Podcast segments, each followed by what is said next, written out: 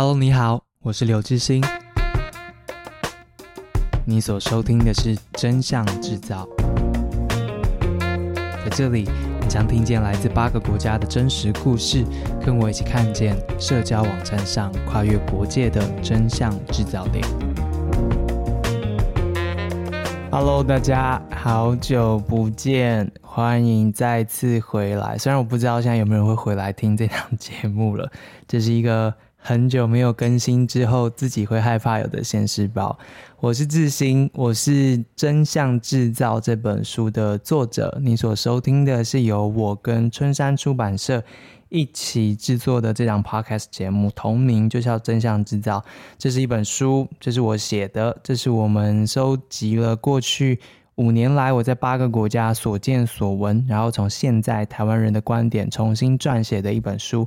关于社交网站上面、网络上面你看到的那一些呃假新闻是怎么来的，然后制造假新闻的这些商人们，他们钱是怎么赚的？那更重要的是，面对这样的事情，记者啊、事实查核者啊、老师啊、人民啊、官员啊，他们在第一线各自做了什么？所以我们讲了八个国家的故事，有大咖，也有跟你一样的人在里面，你看得到自己的故事，也看得见你每天所生活后面那些看不见的手。呃，很久没有更新了，要跟大家说声抱歉，得交代一下为什么没有这么那么久没有更新。那就是呃，我觉得我大概到了极限了，所以我需要休息一下。直白说就是这样子。书是六月底，然后七月初正式出版，然后。很开心，到现在都在成品的分类榜上，或是有时候博客来的即时榜上面看得到这本书。很谢谢大家的支持。那也是因为第一个月我们真的很努力啦，就是第一个月，嗯，自己主办的加上别人邀请的活动，第一个月大概有十场活动吧。除了活动之外，还有。通告，同时我还是有一个正职工作在的，大家，所以 也是同时在报道着工作，所以有时候会写文字啊，然后每个礼拜要更新 podcast 节目，对，所以一直说话这件事情对我自己来说，嗯、有一点辛苦，然后要做书的座谈呢，要花好多心力，因为你想要好好的把你看见的那些故事告诉大家，所以每一场的活动其实都针对。受众跟当天的座谈的对象重新编排，然后重新去讲，然后用心讲，所以就把自己搞到就是什么都做不了了。我的制作人很贴心的一直问我说：“哎，呃，要更新的话，把音档给我这样子。”然后我就一直没有交，就是已经真的是到了一个极限了这样子。对，但现在好了，就是。停更了几个礼拜之后，就是 嗯回来了这样子。好，那今天要播这期节目，其实是之前读书会的精华这样子。跟大家说了，就是这本书我们有做线上的读书会，那很开心，每一场读书会其实都有。超过一百个人，然后这些读书会的内容呢，其实都没有在书上面出现过，但我觉得其实都是台湾人很好奇的东西。那有两场是我自己说，有两场是邀请到了来宾，这来宾都是在第一线工作的台湾的工作者，所以其实蛮 juicy 的，内容蛮 juicy 的。然后还是希望它可以保存下来，所以在读书会结束了大概一个月的现在呢，我们希望回头来把当时候的精华一起。在 Podcast 上面发布，作为一个存档。那也因为我的信箱一直持续的有收到读书会啊、演讲的邀请啊，这样子。那嗯，如果说我要去实体的话，其实一定是没有力气的啦，因为还有正式工作。那如果是线上的话，可能还有机会，但可能有了第一个月的教训之后，我现在可能也没有办法，嗯，每一场都答应。就是现在陆陆续续有一些邀约是排到了年底，但。嗯，我会量力而为，但是还是希望跟大家多互动。不过一些讲过的内容呢，我现在都希望就是用 Podcast 的东西发布，让更多人可以听见。那如果你听完之后，不管是你们自己听看完了的书，有自己的想法，又或者是在你们都听完这些内容分享之后，有更多想要问的问题。其实是蛮好的，就可以来联络我，寄 email 给我。我觉得其实该说的。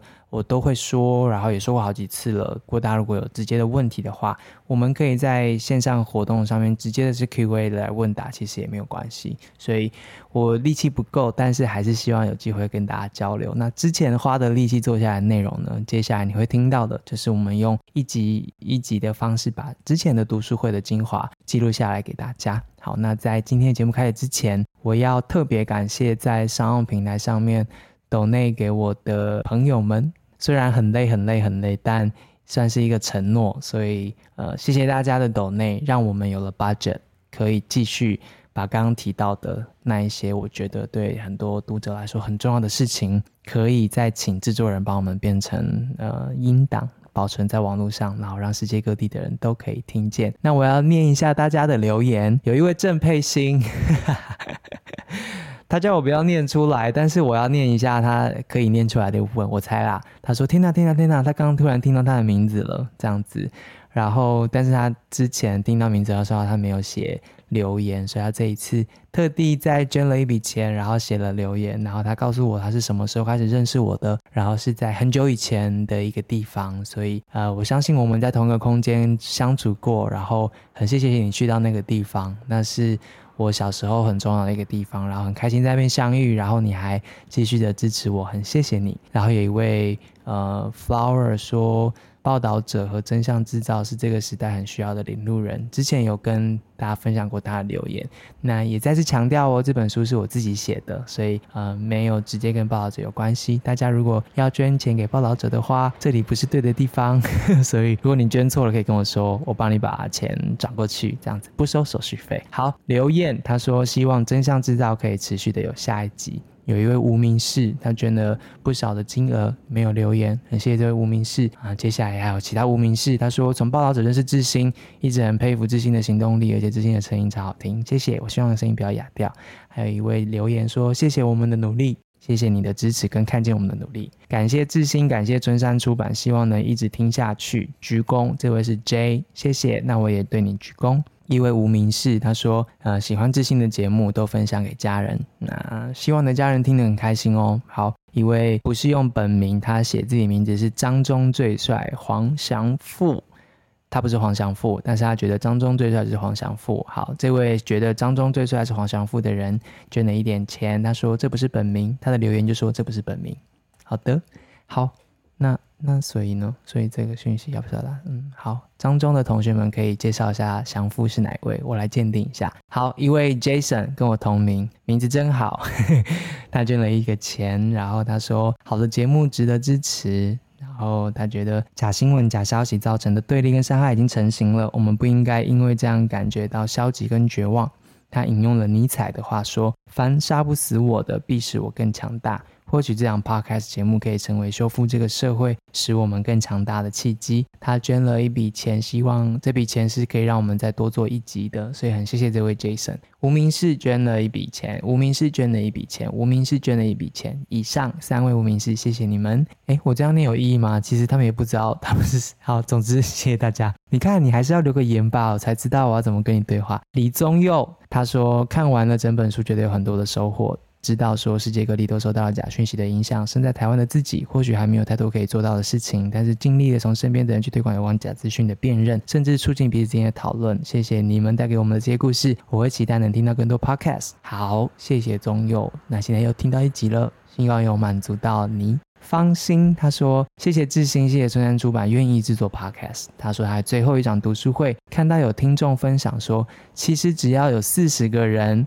每个月少喝一杯星巴克大热拿，就可以每个月听两集 Podcast 耶！这个口号真的很有说服力，所以马上先来赞助个一集。还有什么需要帮忙的，请不要吝啬的告诉我们哦！哇！方心，你 so sweet。然后方心说，听众都会在可允许的范围内支持你的惊叹号。好，方心替听众们发言了，那 也没有要为难听众们啦。不过很谢谢方心。然后我有看到那个最后一场读书会，大家在留言区的讨论说，啊，我们各自要出多少钱才可以再听到更多的 podcast？这样子，实在实在感恩。接下来来自于另外一集节目的来宾比林，比林做了一件让我非常生气的事情，也就是我们准备给来宾的车马费，然后他抖内给我了。他说谢谢刘志兴 and 春山出版社点亮我们的生命，祝福一切平安。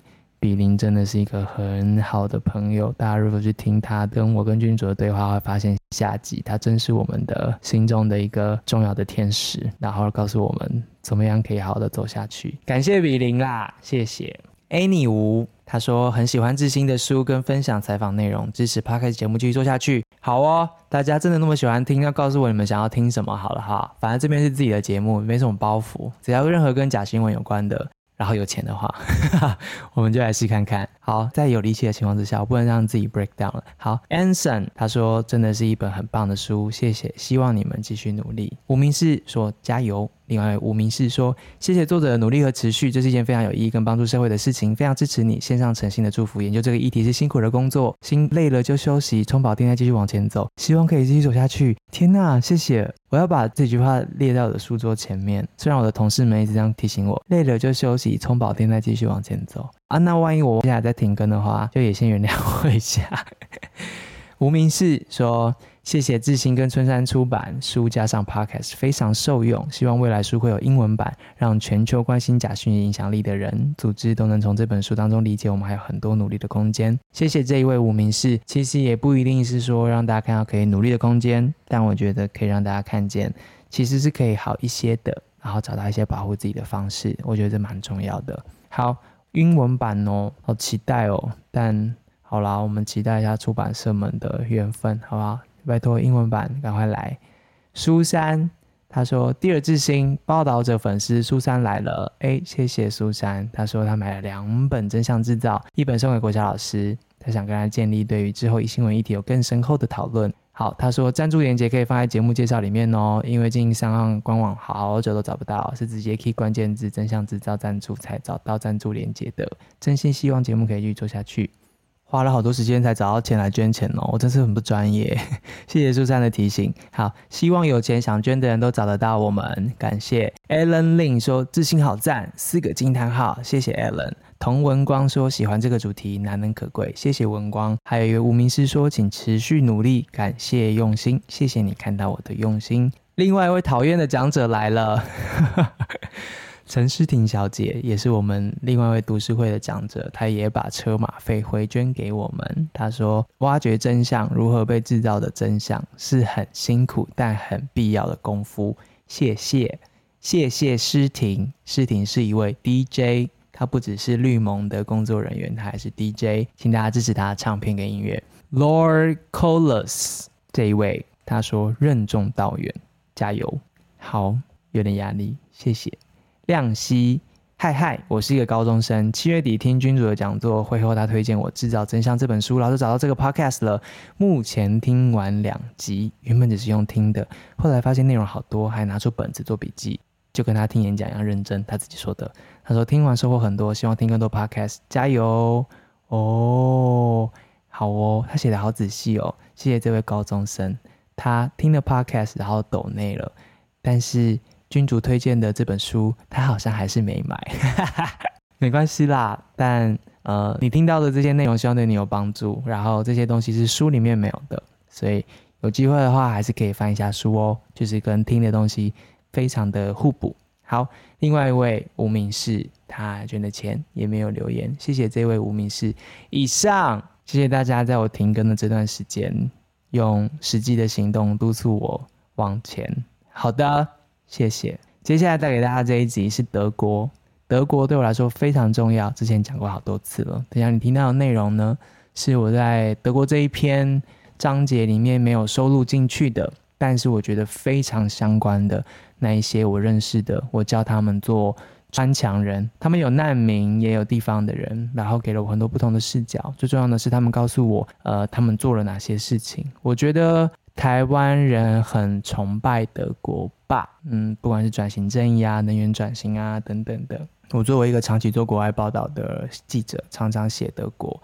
那我想在做报道过程当中，都不断的想跟大家解释的事情是：故事不是只有美好的一面，故事不是只有结局才重要，重点永远都是过程，真相永远都发生在过程当中。所以跟大家接下来分享这些故事呢，嗯。我花了蛮多的心思在讲过程的，也就是德国人为什么要做这些，他们怎么找到这个可以做的事情，以及他们做这些的思维跟我们有什么不一样？他们在创造的是那个过程。其实基本上，你用德文的所谓的转型正义这件事情来讲，它就是一个过程。可是我们如果永远都只在找结果的话，就会忘记过程的重要。所以接下来这期节目呢，希望大家可以听见我在德国现场所看到的事情，然后读书会的朋友们的问答我都剪掉了。因为保护大家的隐私，那以下这集节目，希望大家会喜欢哦。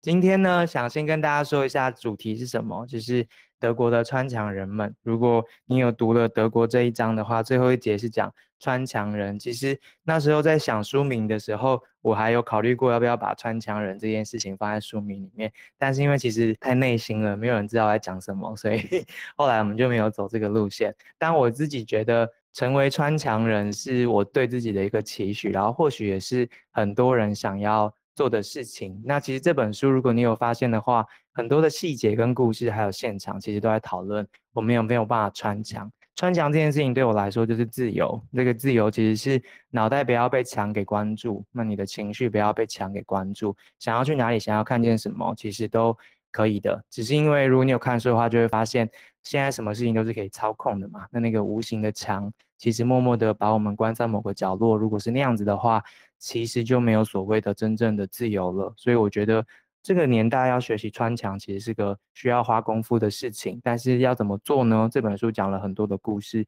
希望目前大家是有感受到的。好，那在开始之前呢，要先跟大家解释一下，因为不一定每个人都知道说为什么我要报道假新闻，然后什么是假新闻。先讲定义这件事情好了。假新闻其实并不是最正确的代称。我们现在要讲的这些，其实包括了不实资讯、争议资讯，然后半真半假的东西，或是一个评论式的 narrative，然后纯粹要带风向的，又或者是是很廉价的讯息，只是原本的人说的话，然后被扭曲改写，这些都包括在所谓的资讯失序的这个议题下面。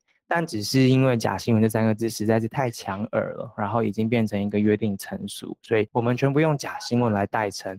但其实要讲的是资讯失序这件事情。好，定义这部分解释完，那让大家知道一下为什么要报道假新闻。其实。就跟今天的主题有关系，等一下就会让大家知道，呃，为什么默默的这这五年来会一直持续追这样子的题目。大概就是这张照片啦，可能很多人看过这张照片了，但也有很多人今天是第一次看到。就是二零一五年的时候，我在德国六个城市做那时候百万难民潮涌入德国的相关报道，然后我就去到了这个地方，这是一个民间自发的，有点像五云咖啡所在这一栋这样，可能五六层楼的一个小的大的 building。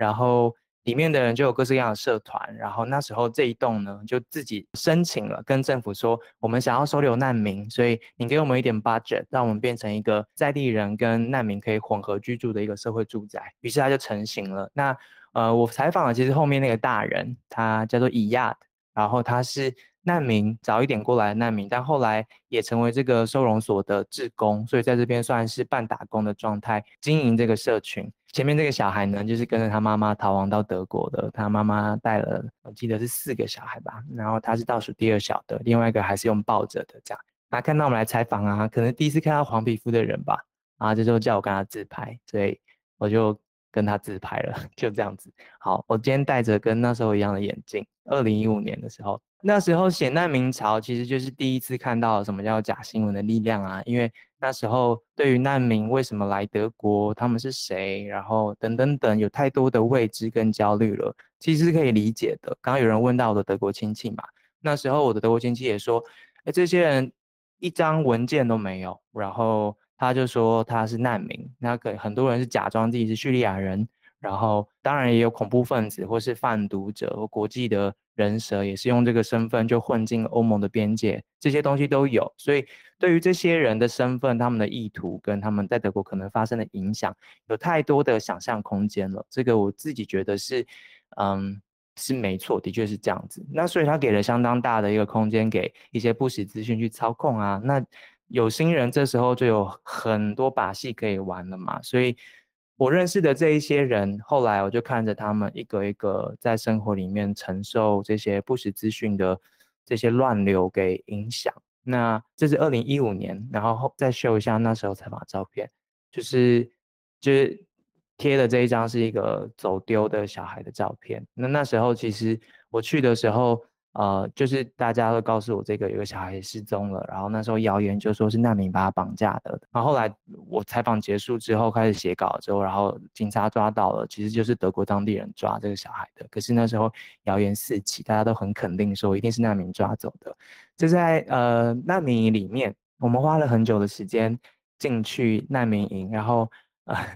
我们就是在那边假装自己是树，就是站着不动，然后一直到他们觉得这三个亚洲人在这边是理所当然的，然后我们才开始跟他们有互动，这样，所以就看到小朋友出来玩球啊这些。那你有眼尖的话会看到，呃，那个女生其实是德国人嘛，她是金色头发，所以就是有一些德国年轻人。会来这边陪小孩子玩，因为他们都被关在那个难民营里面，然后其实一个礼拜只有几次的放风的时间，小朋友就会出来，那这些大哥哥大姐姐就会带着各式各样的体育器材来陪他们玩，这样子。那那时候我们就去记录这个志工团体的工作，然后也跟这些难民聊一聊，这样。那你看到那个红色背心，他其实是伊拉克大学教授，然后他跟他太太带着两个小孩，就是跟那个女生在玩那两个小孩，然后你可以想象吗？他们一家四口这样子，然后其实爸爸年纪也不小了，然后小朋友年纪很小，他们要挤在那个你们在电视上都看过那个救生艇那样子，一个位置几百美金的，然后冒死，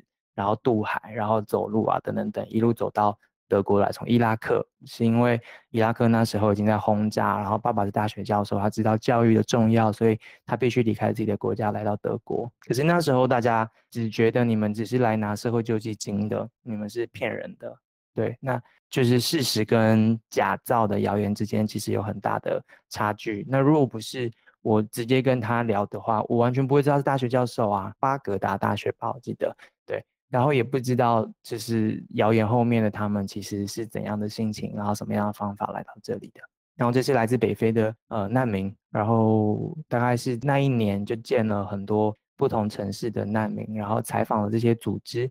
右边这个组织是做线上教学的，那那时候想要给这些难民在只有网络的情况之下，没有身份、没有居住空间，但是还可以继续的求学，然后。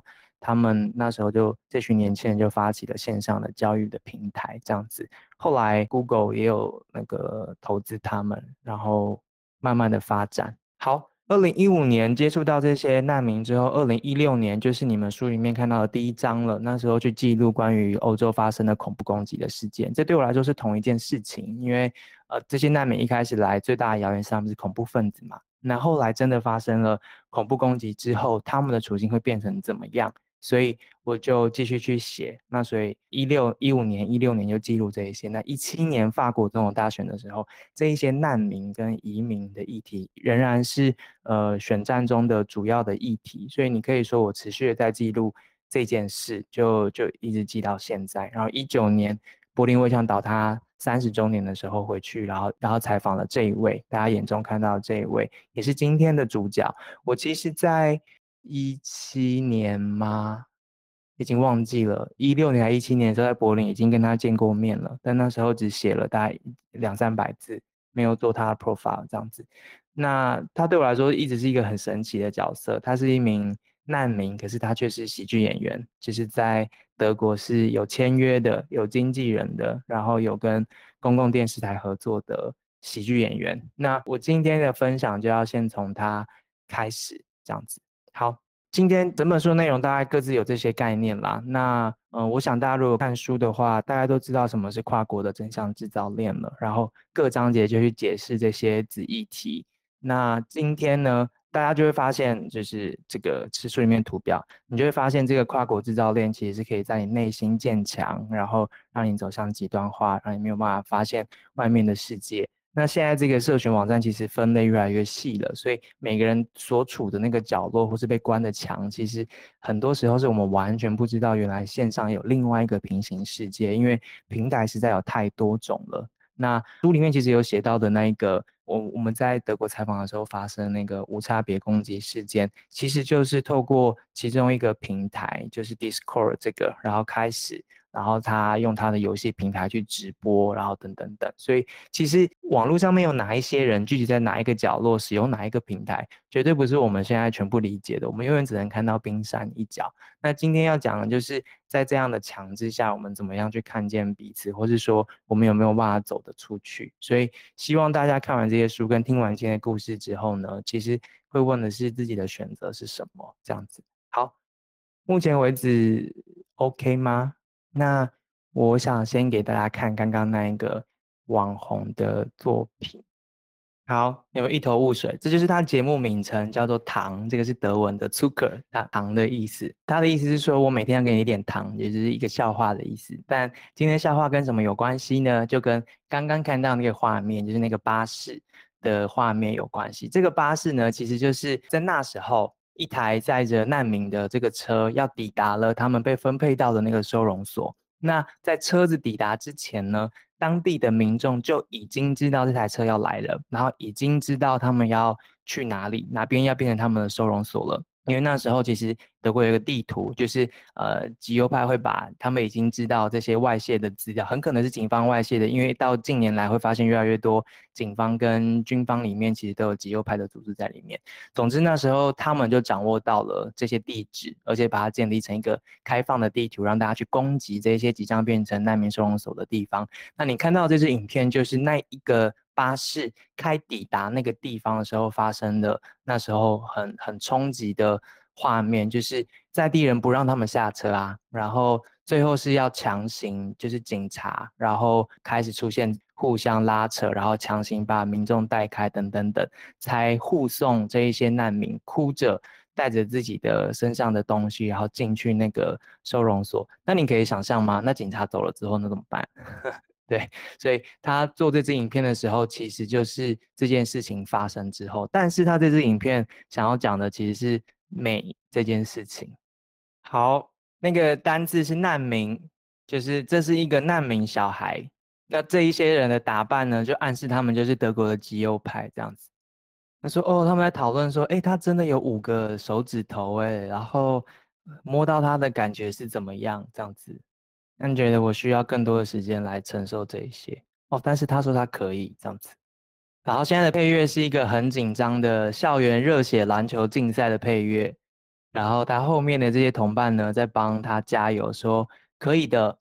然后他拥抱了，就是我们所说的这位难民网红这样子。好，后面现在就是可以想象中那种校园 热血的音乐，大概是这样。好。那我把那个美容的 beauty 的那个，等一下再继续放下去。好，最后接到拥抱这件事情，其实是因为这个网红的第一支影片，就是他在那个德国的柏林的街头，然后摆了一张纸牌，说我是难民，你敢抱我吗？这样子，然后他等了一整天，最后终于有人抱他了，然后让让他很开心。那是。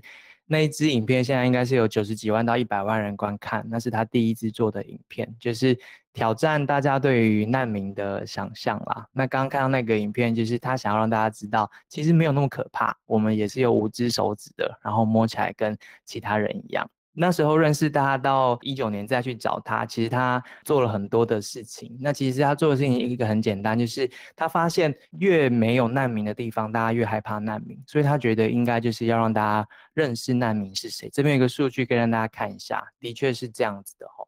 然后我遇到他的时候，一九年的时候他已经出了两本书了。第一本书是一个叙利亚难民的新家德国，然后第二本书很挑衅哦，就是谁真的了解德国人这样子，你可以想象第一本书是在讲呃他，然后来到这个地方，然后他是谁，然后等等等这一些。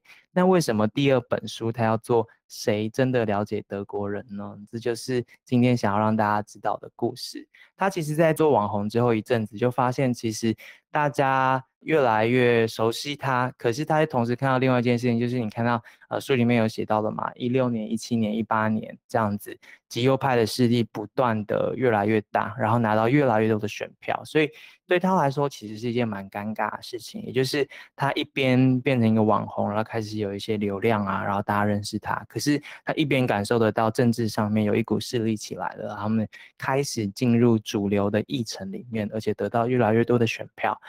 那他要做什么呢？这样子，所以第二本书就是在那个情况之下，他要去问说，谁真的了解德国，因为他觉得很多人都会对这些呃难民说，你不是德国人，然后你的什么什么什么就是不属于我们的文化的一部分。可是他一边在做这些电视节目或什么的，然后出书，他出书会到处去做新书发表会啊，所以他其实就是到处见了很多人之后，他就发现其实。德国并没有那么的单一，就是大家其实完全各自不一样的，然后不只是东西之间有差别，在城市跟乡村之间有差别，然后基本上八千多万人，其实很多城市各自有不同的文化跟社会气氛，所以他觉得他看到的德国并不是。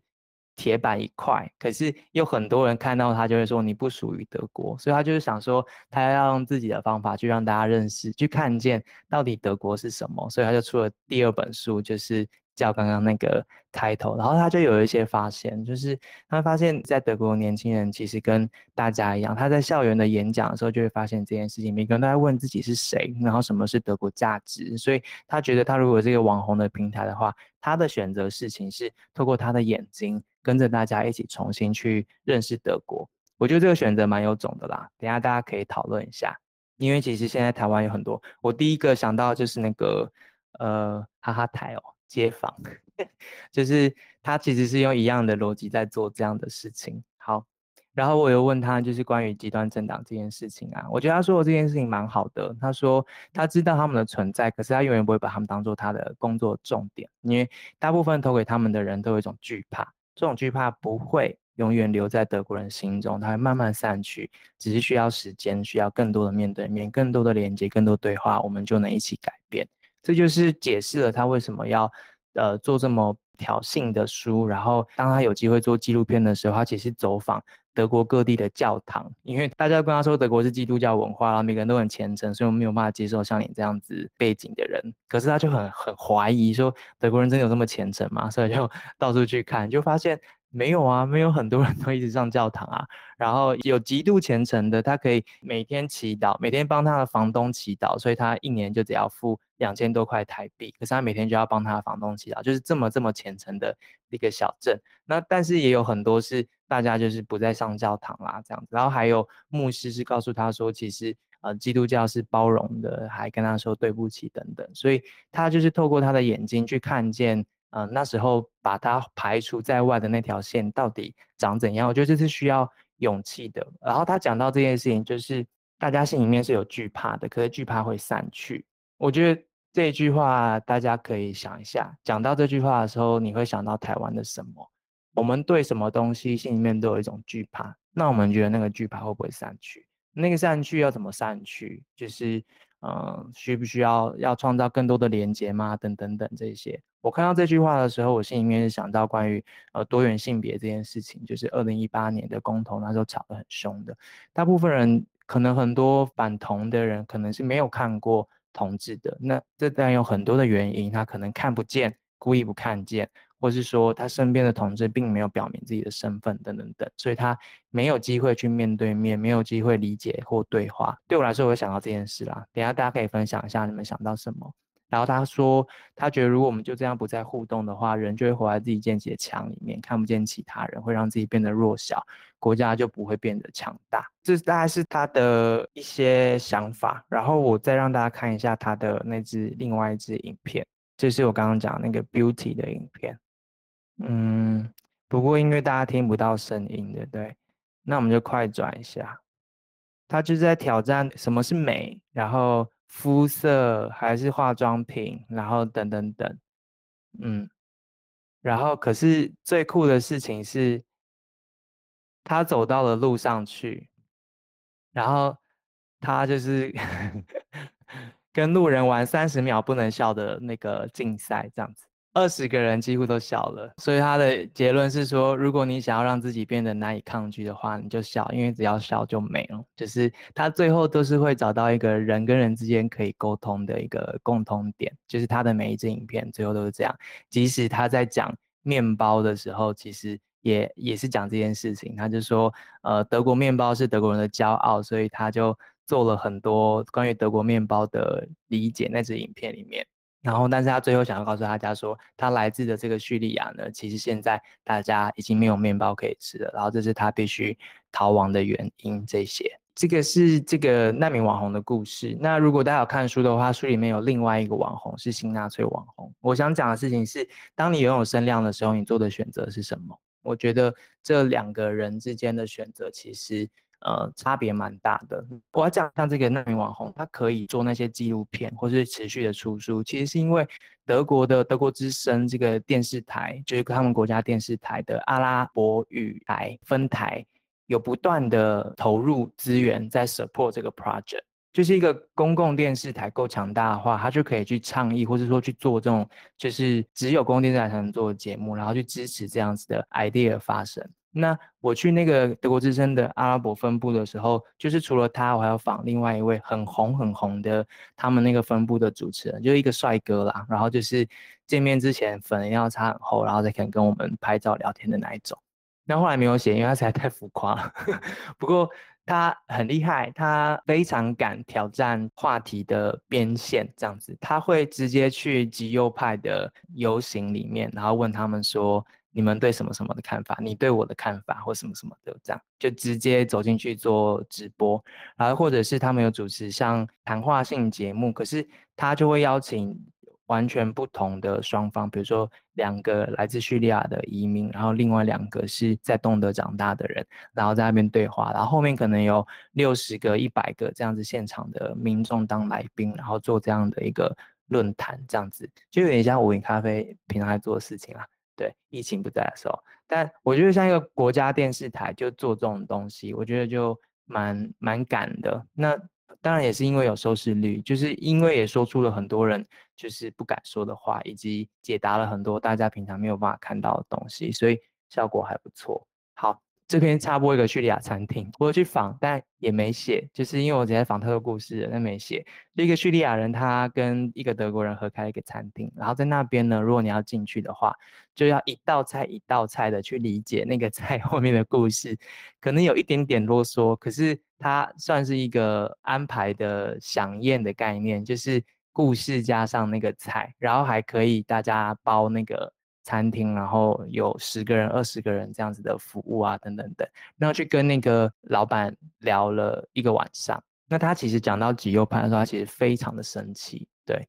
可是你可以感受到，他就是为了生存，他必须还是做一点事情。那他会做的就是食物。那他食物的同时，他想要让他生存在这个社会里面的风险可以降低，所以他选择做一个餐厅，然后创造一些对话。好，另外一个例子就是做 walking tour 的这个例子。我访的这些人呢，他其实在德勒斯登。德勒斯登如果大家知道的话，就是 Pegida，就是这个反移民的，呃，一开始是反欧元啦，后来就反移民，因为难民的关系。这个大本营每个礼拜一呢，就会有超过千人，有时候大规模一点，唱到达万人，然后在那边游行，说要反欧元啊，然后反移民啊这些。后来是反梅克尔这样子。那为什么在这样的一个愤怒之城，然后？还有难民敢在那边做 walking tour，就是公开的让任何人加入，然后跟他一起走路，然后听他导览这样，然后就采访了这个团队。那他就说，因为他发现 Pegida 的人都已经自己成一个宗教，外面的完全打不进去。那他想说，呃，如果可以用观光，因为德勒斯登是观光大臣，如果可以用观光的方式，敲边鼓的方式，然后让大家知道他是谁的话。可能是可以尝试的方法，所以他们就很勇敢的开始这个 project。那德勒斯登最有名的就是教堂嘛，就是那时候在战争当中，呃，被被炸毁的教堂。那他们在介绍教堂的重建的时候，其实就是顺便的谈叙利亚正在被怎么样子的邦民给摧毁。而他告诉我说，他第一次把这个介绍，就是他练很久的剧本，然后带这个团队讲出去之后呢，他当天就收到超过五十几封的那个私讯，然后就咒骂他，要他去死，然后要他滚出德国。那意思就是说。凭什么是由你来谈论我们的战争里面的历史啊？这样子，我们的国家跟你国家不一样，等等等，就是后来他都笑笑，后来这些东西变成他的日常了。这样，那他在做这个 walking tour 的同时，他就会把他为什么离开叙利亚，那抵达德国的时候的心情是什么，他在这边的生活，然后在此时叙利亚的现况是什么，这一些做分享，这样子。然后他就说了下面看到这句话，他觉得很努力的面对面的告诉你他的故事，然后如果能够碰到你的心的话，他觉得世界有可能会改变。就除了动态的东西之外，其实他们也做静态的，就是刚刚讲到嘛，每周一 p a g i d a 的游行之外，那在德勒斯呢，其实有另外一群人，他也刻意的挑在周一，然后做 Monta Cafe，也就是礼拜一的一个聚固定的咖啡店里面的聚会。我有去那间咖啡店，就是跟五音咖啡很像，对，就是不知道为什么大家都会长一样。那一开始这个咖啡店，它每个礼拜一办这个活动，其实是呃倡议女权的这样子，对，但。久了久了，就是开始出现难民的议题之后呢，他们觉得他要继续为其他没有被听见的声音，或是在都市里面的弱势说话，所以就开始也倡议不同的议题，然后让不同的人可以在这边碰面，在礼拜一的时候可以一起喝个下午茶，这样子可以互相认识。像下面这句话就非常的直接了，就是这是他们在带那个导览的时候，然后会有学生就告诉这些难民，就说我就是要投 FD 啊，我就是要把你们赶走，你能怎样？就是这种面对面有好处，但也有坏处，就是你心脏要很大颗这样。我觉得比较有趣的是，就是这个难民呢，他跟我说，就是他其实可以理解极右派为什么是这样，因为他说，呃，以前伊拉克战争的时候，黎巴嫩内战的时候，叙利亚有打开边界，然后那时候他们家那边也来了很多的难民，所以他们家收留了几个。然后是，但是他舅舅呢，就完全不能接受。他舅舅那时候说的话，就跟现在 FD 在德国对他们说的话一模一样，就是说他们抢工作啊，然后很危险啊，这些人来流浪啊，等等等。可是人世间就是如此，舅舅的女儿就爱上了其中一个那个伊拉克的难民，然后他们后来就结婚了，所以舅舅就从此转向。他意思就是说，一样的事情在不同的国家上演，所以他不会觉得 FD 这件事情只是。德国的事情，它就是一个在这个移民的时代，我们大家如果看那个历史的数据的话，主要是因为国际化的关系，在我们这个时代，那个移民的人数是会不断、不断、不断上升的。这过去呃六七十年来，那个数字都是不断稳定的往上的。所以他觉得一样的事情就是不断的上演，可是就是需要穿墙人的存在，所以他就要做 tour 这件事情，让大家认识真正认识他们是谁，因为不是每个人都可以。跟难民结婚嘛，对，所以 所以他就是自己出来做 tour，让大家看看他们是谁，这样创造那个连接。那另外一个有趣的是，这个团体不只是难民，也有另外一个女生，她是在德勒斯登这边的分部的女生，她是捷克来的。然后她那时候我就问她怎么看德国 FD 这件事情，然后她就说，嗯，她觉得在捷克有一样的问题，种族歧视更深，可是大家从来不把它当作个话题，因为大家不把它当成一个问题。那他觉得在德国是有的人会站出来支持难民，然后各式各样的 project，刚刚介绍这些等等，他更多。然后其实是因为大家在乎这些价值，会提供这些支持。但是反过来，在他的家乡，其实人们根本不关心，所以连讨论不把它当做个问题，这样子。所以他觉得这是德国在东西合并之后持续的投入，呃，NGO 的建立啊，公民教育啊这些的重要。因为你会看见，那的确还是会造成一些不一样的。人们至少把这件事情当做一回事的来讨论，说，哦，我们不能再这样下去了，我们应该要更好这样子。那他觉得 FD 这样的崛起，那时候拿到很多票，就是一个提醒啊，要大家醒过来，不要把它当做理所当然的这样子。所以像这样子在第一线做事情的人，他们其实看这些所谓的极端化，就是会有每个人不同的背景，就有不同的想法，然后做了选择。所以等一下就很期待听听看大家说些大家自己的感受，或是大家在做的 project。好。我最后介绍一个政府部门，就是非常难约访的德国的政府部门，因为他们相对保守，所以约了很久。那最后约到这个，它叫做民主与包容联盟办公室，叫做 BFDT，简写是这样子。他们做工作是研究跟 networking，还有顾问服务。然后后来就被纳入了德国民主教育中心。德国民主教育中心是在东西德合并之后呢，德国的一个独立的机关，它不隶属于任何一个部门之下，所以它的 budget 是独立的，然后没有人可以影响它。大家可以想象这样的设计是为了什么？就是避免国家的那个 propaganda 的事情再发生一遍。上面有个独立的德国民主教育中心，那这个民主教育中心就是主要着手在教材的编写。所以它会产生各式各样线上线下的各式各样的教材，给老师们不同层级的老师们在教育现场可以使用。那采访到的这个民主跟包容联盟办公室，其实针对。极端化这件事情来做的，就是他们发现，呃，除了教育之外，社会当中的极端化是不断的发生。但除了在教育现场做一些事情之外，其实离开校园之后的，在社会里面的教育，其实还是需要做的。那民主与包容联盟办公室就专门做这件事情。啊，他们的 mission 是这样子，就是在德国里面支持倡议民主价值的各种大小民间非营利组织，要对抗各种极端主义。所以我这边要列出各种，其实是因为它包括 ISIS，包括极右，包括极左，各种的极端主义。然后让每个人能够享有德国宪法上面所写的就是生而为人的权利，不会因为你的宗教、你的族裔、你的等等而有不同的歧视等等。这是这个组织设立的 mission。我这边分享一个小故事。我一六年的时候做 ISIS 的报道嘛，那时候其实也有去德国，然后那时候访的那个对抗极端化的组织，它是。在针对这一些穆斯林背景的青少年，有做一个新的 program，主要是因为因应那个 ISIS 的圣战士的这个潮流。可是很有趣的是，同一个组织它所有的 know how 其实是在德国更早是在针对极右派的新纳粹这部分的极端化。那其实手法是一样的，只是你需要的人才，或是你需要的语言跟呃内容，或对宗教的诠释这些等等是。不同，但其实在，呃心理学或是社会学上面的安排，这些是一样的。所以很多的在德国的这些对抗极端化的非营利组织，他们虽然是在政府的支持下，是从反反纳粹开始的，可是后来他们这些防止极端化，就是会不分你的背景的，然后去支持可能在边缘的人这样子。但是他们的做法就是跟我们台湾应该说一般人认定的公部门不太一样，他的工作是让民间团体被看见这样子。等下可以讲细一点，他们。为什么会有这样子的想法？然后他们的组成其实是由各党各派组成的，就是按照国会中的席次，然后各政党可以派多少位代表在这二十二个人里面，然后最后才多数决。所以我去的时候，其实里面这个反极端的这个 BFDT 里面，其实是有 FD 的成员的，所以他们就常常接到抗议电话说：“你们是一个反极端化的组织，为什么里面会有 FD 的成员？”可是他们的。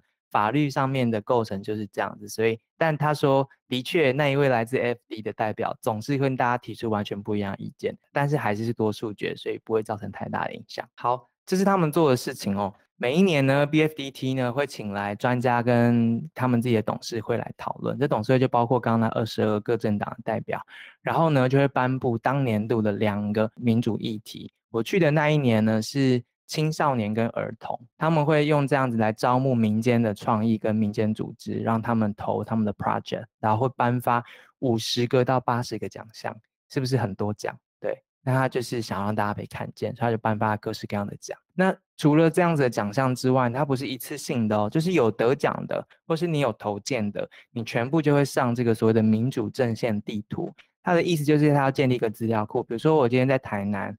我想要做一个，今天台南人蛮多的哈，嗯，我想要做一个对抗假新闻的组织好了，那我可以到这个地图上面，然后 check 一下，在台南还是高雄还是嘉义，有没有跟我做一样的事情？如果有的话，我就可以找到他们，然后说我们可不可以合作啊，或是你怎么做啊，或者我们会 share 一些资源啊等等。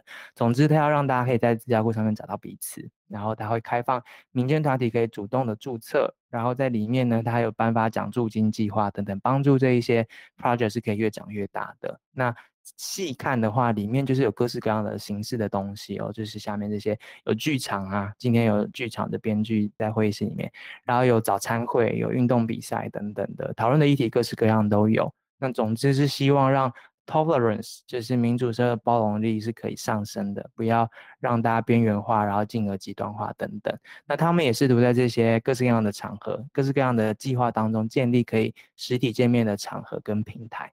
然后他们还有一个咨询专线，如果你是一个大学生，或是你一个热血青年，或是你一个退休老师，你觉得你想要做些什么，就可以先打电话来问，然后就会告诉你说啊，其实你们的镇上有一个什么东西，或是你想做的事情，别人有在做，你要不要问他，或者你有没有合作，就帮忙牵线这样。然后他也做圆桌论坛啊等等的，让大家可以聚在一起思考。我刚去的时候，他们刚办完一个七十人的营队，那那个营队其实就很有趣哦，大家就是。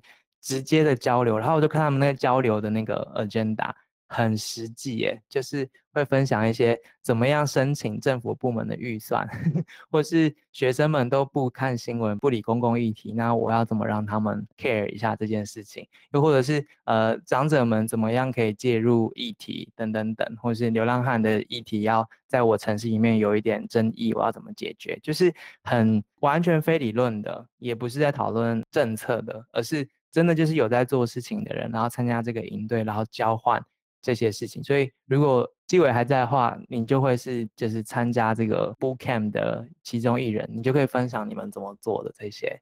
那我去的时候，其实大家如果看书的话，会发现，包括我采访的那一位被攻击的那个市长嘛，其实是有政治人物。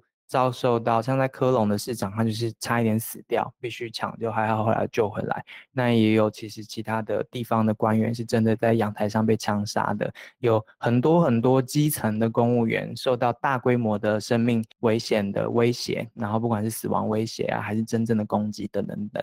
所以我去的时候特别问他这一些，他就告诉我了，就是在这个肯尼兹的大规模冲突之后呢，他们就推出了这一项新的东西。那本来是一年一。次，可是因为因应那个大规模的冲突，所以一年两次做一个 dialogue 这样。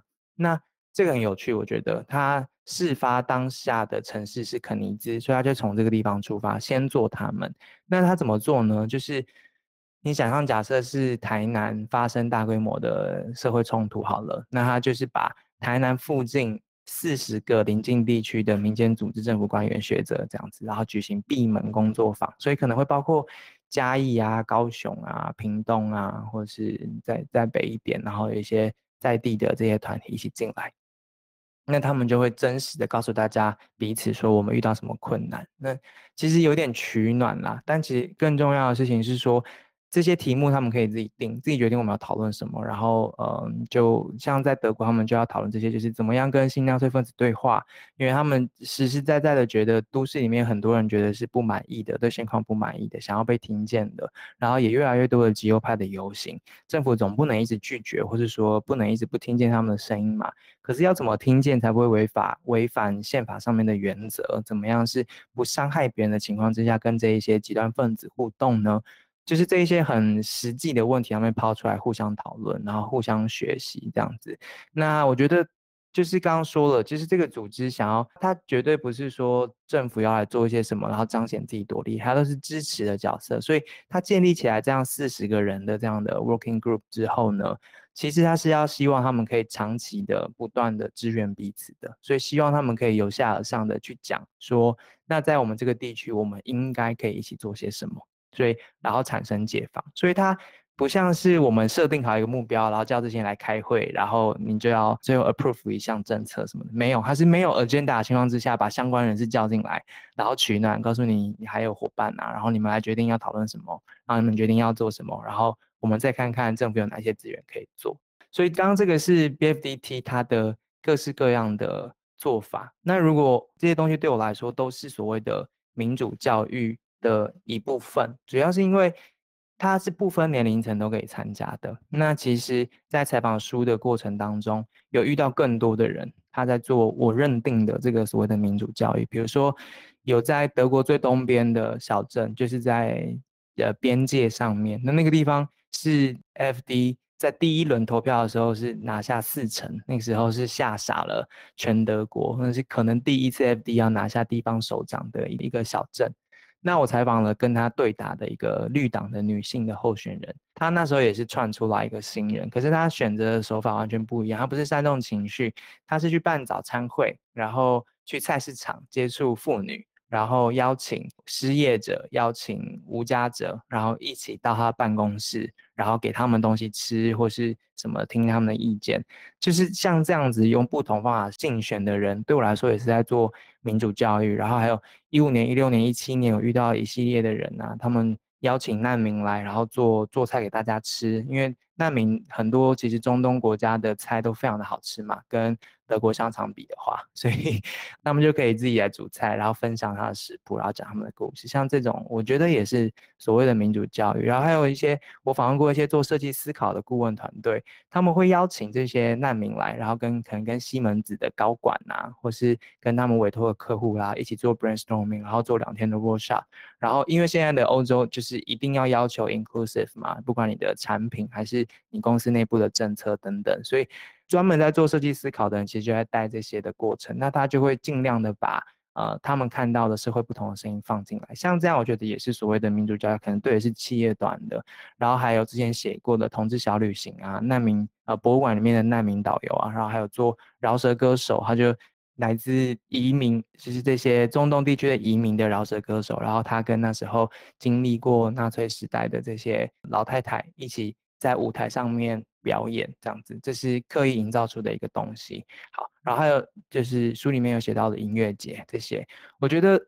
各式各样的东西都可能是所谓的民主教育。如果你用刚刚 BFDT 的这个架构来看的话，所以，嗯、我觉得这个想象可以再打开来一些。那当然，如果你是在学校教书的老师们，会有很 很实际的需求啦。这个我们可以下一次在下一个读书会，或是说等一下给大家提出来说，你们是用什么方法的。所以，以上是今天的分享，就是讲的有点久，不好意思，但主要是想让大家看看，嗯、呃，这些我觉得。很酷的东西，然后可能是刚刚讲的都不在书里面，所以如果还没有买书的话，完全没有爆雷。不过我觉得可以看到更多这些东西，可以让大家想一想，如果你也想要变成穿墙人的话，你会做什么样子的选择？